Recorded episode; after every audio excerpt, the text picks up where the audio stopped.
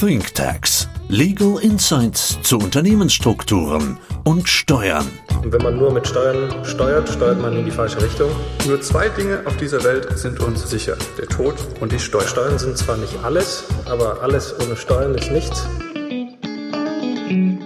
Herzlich willkommen zu einer neuen Folge ThinkTax.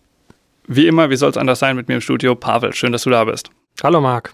Pavel, es ist nicht so der Klassiker, den wir sonst immer dabei haben, sondern heute mal was ganz anderes. Wir beraten bei uns in der Kanzlei ja immer mal wieder Profisportler. Spannendes Thema, weil wir alle sind Fans Formel 1, Fußball etc. Und diesmal kommt jemand äh, zu uns oder kam zu uns an der Stelle, der hat bei Manchester United Kicken gelernt, ist dort auch zur Schule gegangen, hat äh, dort eine hervorragende Ausbildung genossen, ist jetzt nach Deutschland zurückgekommen und kickt seit kurzer Zeit, nämlich seit Beginn dieser Bundesliga-Saison, in Deutschland bei einem Bundesligisten. Das allein ist natürlich schon mal toll. Äh, macht gleich auch ganz besonders viel Spaß, wenn man so Personen dann mal mitbegleiten und mit äh, beraten darf. Zumal die Europameisterschaften so gut gelaufen sind für Deutschland, liegt es auf der Hand, dass man nach Deutschland wechselt. Jetzt habe ich dich gerade ganz schlecht gehört. Wir scheinen ein Tonproblem zu haben. Lass uns das Thema doch überspringen. Was macht unser Profisportler? Der bekommt natürlich ein Gehalt von seinem Verein gezahlt, ist in England groß geworden und hat aus England nicht nur das Kicken mitgenommen, sondern hat auch eine Steuergestaltung, so denkt er zumindest, für sich mitgenommen, weil es dort die Möglichkeit gibt, oder dort ist, ist das, man muss eher sagen, es ist Trendpaare, glaube ich, zu sagen, man trennt einmal Vermarktungsrechte, die ein Profisportler so quasi in sich trägt und das Gehaltsthema. Vielleicht kannst du dazu ganz kurz was sagen. Das ist richtig. Das ist in der Praxis eine sehr verbreitete Gestaltung und auch in England entwickelt. Gehaltszahlungen unterliegen der Besteuerung in England, weil man die natürlich auch nach England überwiesen bekommt und sie unterliegen auch den Sozialversicherungsbeiträgen. Wenn ich davon meine Vermarktungsrechte separiere und sie nicht direkt halte, sondern über eine Kapitalgesellschaft, bevorzugt zum Beispiel in der Schweiz, dann vereinnahmt die Schweizer AG Geld das aber nicht nach England eingeführt wird und damit nicht steuerpflichtig ist. Und dieses Stripping erreiche ich auch noch, dass keine Sozialversicherungsbeiträge auf die Zahlungen entfallen. Und das ist natürlich, das sind viel höhere Zahlungen als die Gehaltszahlungen als Verein. Super lukratives Modell. Und das dachte sich unser Sportler hier auch und hat seinen Steuerberater gebeten, das für seine Zeit, während er in der Bundesliga in Deutschland kickt, auch so zu machen. Das heißt, er bekommt von seinem Club ein Gehalt gezahlt, ganz klassisch, und hat daneben eine Vermarktungs GmbH in Deutschland. Die gehört ihm zu 100 Prozent und in dieser Vermarktungs GmbH liegen seine Vermarktungsrechte drin. Was hat das für einen Effekt? Ja, er freut sich natürlich, dass er 30 Prozent Steuerbelastung auf die Vermarktungseinnahmen erzielt, also Körperschaftssteuer 15 Prozent, Gewerbesteuer 15 Prozent und nicht mehr seinen Spitzensteuersatz. Und das Geld braucht er ja nicht, bekommt oder hat privat ausreichend, sodass er zumindest einen Stundungsvorteil hat. Und das ist ein Vorteil, aber du hast gesagt, er kommt aus dem Ausland und auch bei inländischen Fußballern ist es natürlich nicht abwegig, dass sie mal ins Ausland gehen. Und genauso ist es hier, weil er kommt ja aus Menu. Und sein Herz hängt schon an dem Verein. Er sagte auch, er kann sich das gut vorstellen, hier in der Bundesliga eins, zwei, drei Jahre zu kicken. Aber dann, wenn er irgendwo hinwechseln würde, dann würde er am liebsten wieder raus aus der Bundesliga in die Premier League und zum Beispiel wieder zum Menu, wenn sie ihm einen Vertrag geben. Und du guckst jetzt schon skeptisch. Was jetzt? Ja, also ich bin zum einen schockiert. Natürlich jemand, der wegen des Wetters und wegen der Küche nach England wieder zurückgehen will. Aber auf der anderen Seite auch steuerlich. Wenn er jetzt eine Vermarktungs GmbH errichtet und mit dieser dann ins Ausland wegzieht. Von mir aus kann das auch eine Schweizer AG sein. Trotzdem fallen beide Kapitalgesellschaften unter die Wegzugsbesteuerung, wenn er mal Deutschland verlässt und nach England wegzieht. Und jetzt sind wir wieder quasi in gewohnter Thematik drin, die wir schon so häufig besprochen haben. Ich habe Anteil an einer Kapitalgesellschaft, ziehe ins Ausland. Die Spielregeln werden ab dem 01.01.2022 nochmal verschärft. Und zack, habe ich das Thema Wegzugsbesteuerung. Ja, die Verschärfung, auf die du anspielst, das ist das ATAT-Umsetzungsgesetz, das zum 01.01.2022 in Kraft tritt. Ja, früher haben wir differenziert. Natürlich in Richtung England ist das ein Sonderthema, weil England nicht mehr in der EU ist. Aber früher haben wir differenziert.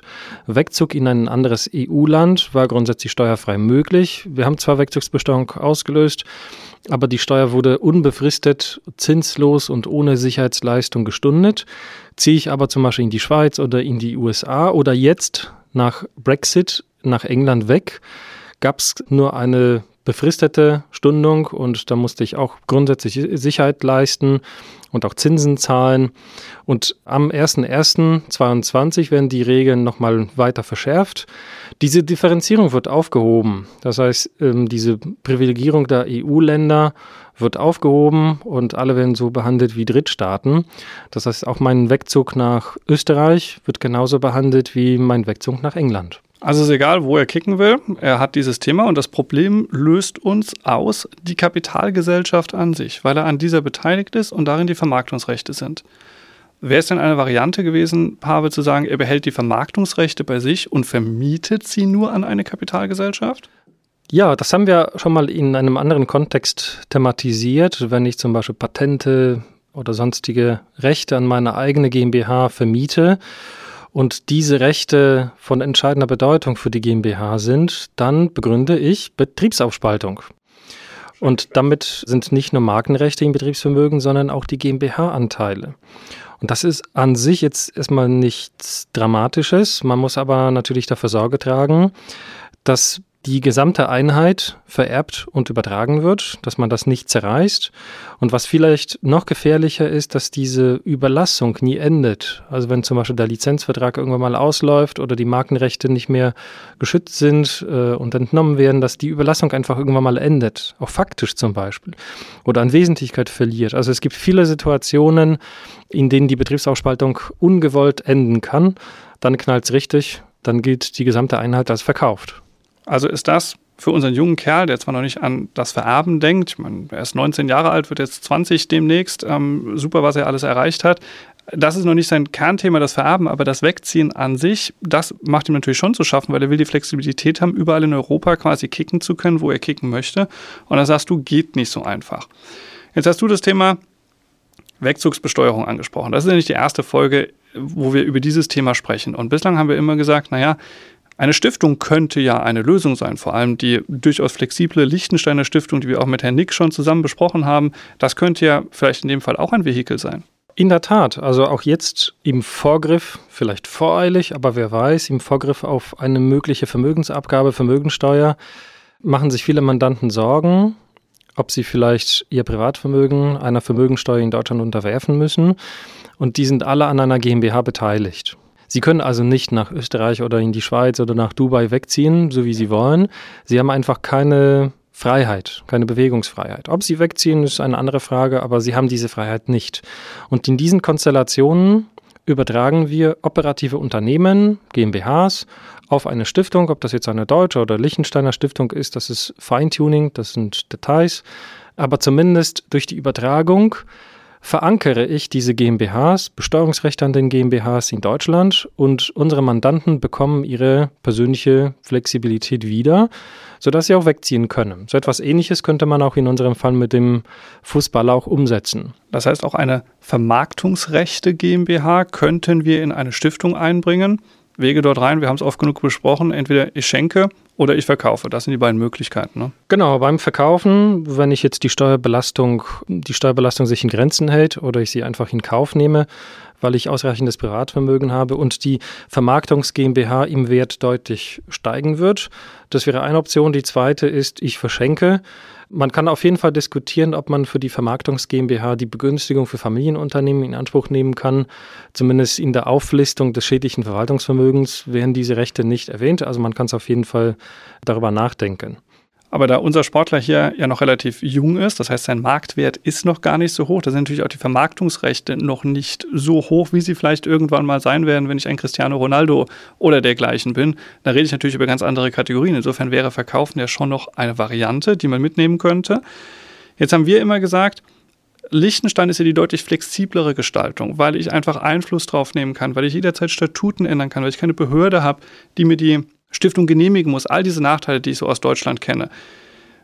Jetzt hast du vorhin das Thema nochmal Wegzugsbesteuerung angesprochen. Naja, wir haben nicht mehr so viel Zeit, bis der 1.1.2022 kommt. Was könnte man denn danach gegebenenfalls noch machen, wenn ich jetzt nicht verkaufen will, sondern wenn ich an eine Stiftung schenken möchte? Richtig. Der Punkt ist, wenn ich jetzt an eine Liechtensteiner Stiftung GmbH-Anteile verschenke, löse ich auch Wegzugsbesteuerung aus. Das ist genauso, wenn ich mit, mit den Anteilen wegziehe. Liechtenstein gehört zwar nicht zur EU, aber zum europäischen Wirtschaftsraum und wird ähnlich behandelt. Der Gesetzeswortlaut lässt die Wegzugsbesteuerung aber dann auslösen, wenn ich auf jemanden übertrage, der nur im Ausland unbeschränkt steuerpflichtig ist. Die Steuerpflicht einer Körperschaft in Deutschland definiert sich nicht nur über den Sitz, sondern auch über den faktischen Verwaltungssitz. Deswegen wäre es naheliegend, dass man eine sogenannte doppelt ansässige Liechtensteiner Stiftung errichtet. Was heißt das? Wir nutzen das flexible Liechtensteiner Stiftungsrecht. Also ist gar nicht äh, steuerlich äh, motiviert, sondern einfach nur das Stiftungsrecht und dass wir keine Stiftungsaufsicht haben. Und auf der anderen Seite haben wir keine Wegzugsbesteuerung und Besteuerung der Liechtensteiner Stiftung in Deutschland genauso wie eine deutsche Familienstiftung durch den Ort der Geschäftsleitung. Charmante Idee. Ein weiterer Vorteil, den Liechtenstein auch für so einen jungen Sportler noch hätte, wenn man zum Beispiel schaut, man geht nach Bayern, die wollen ein Grundstockvermögen von 300.000 Euro da drin sehen. Das muss ich erstmal haben. Während in Liechtenstein, so hat uns, uns der Herr Nick erzählt, 30.000 Euro, Schweizer Franken, US-Dollar oder was ich gerade zur Verfügung habe, ausreichend sind. Das ist natürlich auch attraktiver, um in eine Liechtensteiner Stiftung zu gehen. Und wenn ich mal einhacken darf, auch der Zeitfaktor spielt natürlich auch eine ganz wesentliche Rolle. Auch wenn wir in vielen Bundesländern super Kooperationen mit den Stiftungsaufsichtsbehörden haben, trotzdem merkt man natürlich, die öffentlichen Kassen sind knapp und da gibt es weniger Personal, auch wenn die Mitarbeiter super sind und sich wirklich allergrößte Mühe geben. Aber trotzdem warten wir in einigen Bundesländern zwischen drei und sechs, sieben, acht, neun Monaten sogar auf die Errichtung einer Stiftung. In Liechtenstein geht es innerhalb weniger Tage.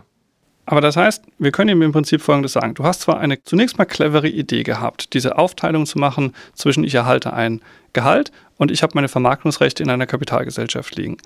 Die Kapitalgesellschaft verhindert den Wegzug ins Ausland, beziehungsweise natürlich kann er wegziehen, aber er löst die Steuer aus äh, dadurch.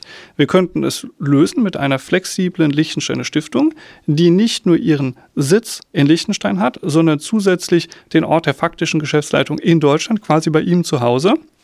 Und dann übertragen wir die GmbH in die doppelt ansässige Liechtensteiner Stiftung. Und jetzt hat er Flexibilität.